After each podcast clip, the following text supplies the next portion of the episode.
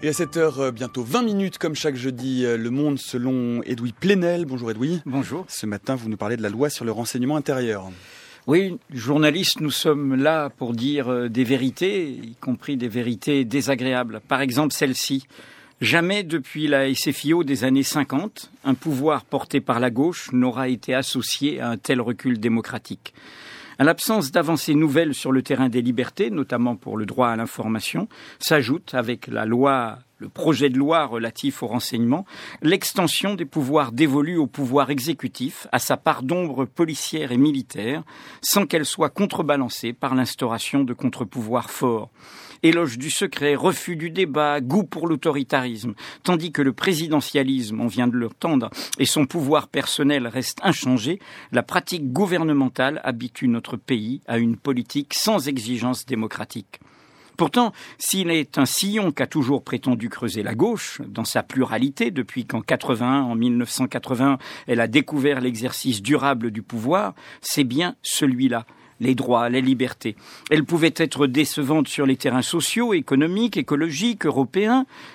Du moins prétendait-elle étendre le champ des libertés individuelles et collectives. Loin de l'en faire dévier, les abus de pouvoir présidentiel sous François Mitterrand, des écoutes de l'Élysée à l'affaire Greenpeace, avaient même renforcé cette exigence dans sa famille politique. Avec l'actuel pouvoir socialiste, c'en est fini de cette ambition. Quatre mois à peine après un sursaut citoyen autour de la liberté de dire, d'agir et de penser, ils font chantage aux attentats, donc à la peur, pour restreindre cette liberté, la mettre sous surveillance généralisée et ainsi contraindre la société à rentrer dans le rang, à se soumettre et à obéir. Au pas de charge, janvier 2015 s'est transformé en septembre 2001. L'occasion terroriste qui fait le larron sécuritaire. Le projet de loi relatif au renseignement marque une rupture sans précédent, non seulement dans l'histoire politique de la gauche du demi-siècle écoulé, mais aussi pour l'avenir de notre démocratie, quels qu'en soient les gouvernants demain. Sans consulter ni écouter la société, sans l'entendre alors que la protestation de ces acteurs citoyens est générale, une loi bâclée et précipitée, votée dans l'urgence, risque d'offrir au pouvoir exécutif via les services secrets et les techniques numériques un champ d'arbitraire infini dans le contrôle des individus, de leur communication, de leur fréquentation, de leurs convictions, de leurs engagements, de leur curiosité. Les documents de la NSA américaine révélés par Edward Snowden montrent que tel est bien l'enjeu démocratique de la surveillance de masse et non pas l'efficacité antiterroriste qui lui sert de prétexte. Loin d'être ciblée, elle vise tous azimuts, jusqu'aux gouvernants alliés, aux entreprises étrangères, aux concurrents économiques, aux journalistes indociles, aux citoyens protestataires, aux idées dissidentes. La menace devient indistincte et par conséquent la suspicion générale. Au lieu de mettre au service de la société les potentialités démocratiques de la révolution numérique, il s'agit de les confisquer au service du pouvoir exécutif avec la complicité des grands opérateurs économiques. Désormais, qui tiendra le pouvoir disposera du savoir, s'appropriant cette connaissance panoptique, tandis que le droit de savoir des citoyens sera entravé, ne cessant de se heurter à des secrets barricadés de défense ou des affaires.